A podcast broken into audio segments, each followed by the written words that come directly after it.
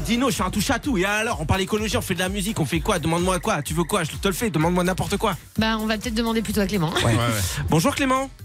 Salut Vachette, salut tout le monde. Désolé Clément, ça faisait longtemps que j'avais pas touché une guitare et ça me rend toujours un peu. Est-ce Non, mais que. c'était- vachement beau, ça m'a ému beaucoup. Bah, merci beaucoup. Je sais euh, également que tu es. euh, Je savais tu pas que t'avais une si belle voix. Mais, alors, euh, je t'avoue, j'étais un petit peu en train de répéter le morceau pour ton anniversaire. Bon, bref. Allez, on passe à autre chose. C'est moi, mais ok, c'est cool. On gâche pas, euh, on gâche pas, on gâche pas la surprise. Euh, Clément, je suis super content de parler avec toi d'un sujet qui nous concerne tous, à savoir euh, l'habillement, l'habillage. Ouais. Je sais pas comment on dit. En tout cas, euh, quand on achète des La habits, mode, on- quoi. ouais, voilà, la mode. Euh, on essaie bah, de faire de plus en plus gaffe. Et euh, comment savoir si un tissu qui compose le vêtement est plus ou moins écologique? Moi, j'y connais rien. Je suis peut-être teubé, mais je sais pas faire la différence entre ce qui est acrylique, je sais pas ce que c'est de l'acrylique, euh, coton. mais c'est vrai, c'est je- Je intéressant. comprends pas. Je comprends pas. Donc euh, vas-y, c'est entre tes mains. Moi, je vais faire un peu Ouais, de bah, guitare. en fait, c'est vrai qu'il y a plein de tissus différents euh, qui ont chacun des propriétés un peu différentes. Ouais. Alors, en gros, si, si on- si je résume rapidement, il y a deux catégories de tissus qu'on peut utiliser euh, dans les vêtements. Euh, les, les tissus, on va dire, d'origine naturelle et les tissus d'origine synthétique. Et dans les tissus d'origine synthétique, il y a ce que tu as cité, il y a, il y a les trucs acryliques, il y a les polyamides, il y a les, les polyesters, et choses comme ça. Et ça, c'est des choses qui sont fabriquées à base de, de matières pétrolières en général ou de Ah. matières plastiques qu'on vient recycler euh, ou, euh, ou transformer pour fabriquer des vêtements. D'accord. Donc tout ce qui est poli quelque chose, ça pue quoi. Bah en fait c'est- ça qui est un peu paradoxal, c'est que quand tu regardes la, ce qui, enfin, les impacts environnementaux de la production de ces matières, ils sont plutôt bas. Mais en fait le problème c'est que ça produit des matières qui sont un peu pourries, qui euh, durent pas très longtemps Ah. et surtout qui se dégradent beaucoup au lavage euh, et qui envoient plein de microplastiques en fait dans l'eau et qui se retrouvent à la fin dans l'océan. Ouais. Et donc euh, au final le, le bilan environnemental de ces fibres là il est pas terrible et en, en général quand on regarde c'est quand même plus intéressant de- d'aller chercher des fibres naturelles euh, comme par exemple le coton ou encore mieux le coton biologique euh, parce que c'est des matières qui sont qui vont peut-être demander un peu plus d'énergie à la production qui sont des matières agricoles donc voilà c'est un peu compliqué à produire et ça a des impacts environnementaux importants mais c'est aussi des matières qui sont plus résistantes qui durent plus longtemps qui ont des meilleures qualités pour les vêtements Euh, par exemple quand vous portez un t-shirt en coton généralement euh, à la fin de la journée vous puez moins d'être sous de bras que quand vous portez un t-shirt en matière synthétique euh, donc voilà, c'est c'est des, des qualités un peu importantes aussi pour un vêtement. Et voilà, c'est aussi des vêtements qui durent plus longtemps et qui se dégradent moins au lavage. D'accord.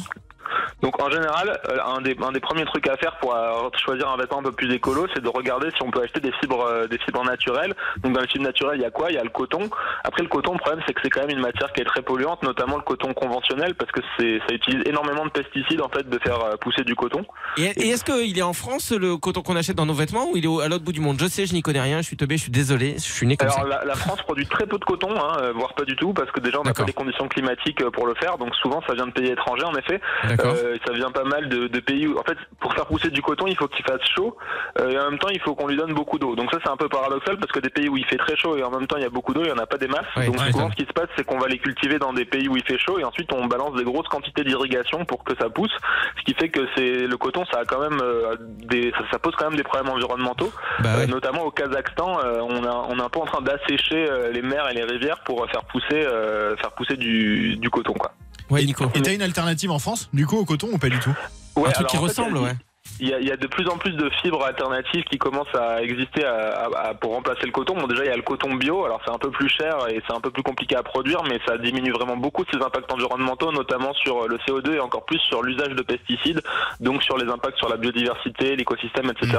Et après, en fibres alternatives, il y en a une qui est assez connue, c'est le lin. Vous avez sûrement déjà acheté ou porté des vêtements en lin.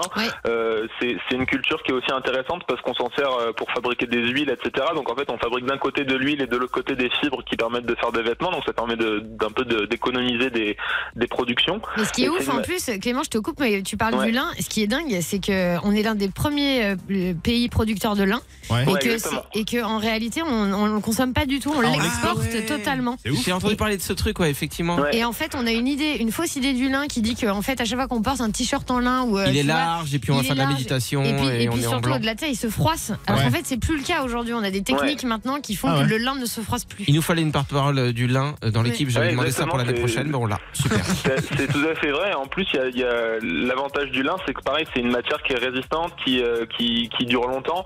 Donc, euh, si vous achetez des vêtements en lin, c'est des vêtements que vous allez garder plus longtemps et potentiellement, du coup, vous allez en acheter moins. Et c'est peut-être le premier geste à faire pour l'écologie, c'est d'acheter moins de vêtements et d'acheter des vêtements de meilleure qualité que vous allez garder plus longtemps.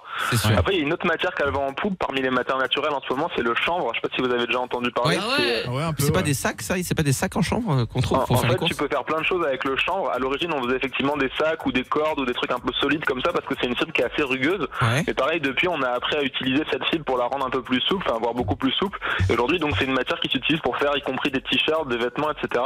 Euh, et pareil, on est, un- on est le premier producteur mondial de chanvre, donc euh, c'est un truc qu'on qu'on peut essayer de développer. Euh, ce sera intéressant de, voilà, de, de voir pour, euh, pour avoir des matières un petit peu comme ça qui. enfin, en fait, l'idée, c'est aussi de tester des nouvelles matières qui changent Bah un peu oui. du coton Ouais. pour éviter aussi la monoculture, etc. Ouais, je, je me demande un truc là pendant qu'on parle depuis tout à l'heure, mais c'est peut-être très con. euh, mais je me demande si on peut pas faire des trucs avec les cheveux. On peut pas faire des vêtements Bah, cheveux parce que tous les gens, bah, parce que tous les gens qui vont chez le coiffeur, t'imagines à chaque fois les, les nombres de. euh, Moi, quand j'emmène mes enfants chez le coiffeur, quand je vois tous ces cheveux par mais terre, ça je me dis mais il faut absolument en faire Moi, un je suis truc. pas sûre d'avoir envie d'en porter. Hein. Bah mais ouais. moi, ce serait mon seul moyen de porter des cheveux. Depuis évidemment mon alopécie qui est arrivée en euh, 2009. On va voir. Et je la remercie. Ah ben écoute, on y voit plus clair grâce à toi Clément. Euh, merci beaucoup pour euh, toutes ces idées. On va, on va faire un peu plus gaffe euh, sur les euh, étiquettes de nos vêtements.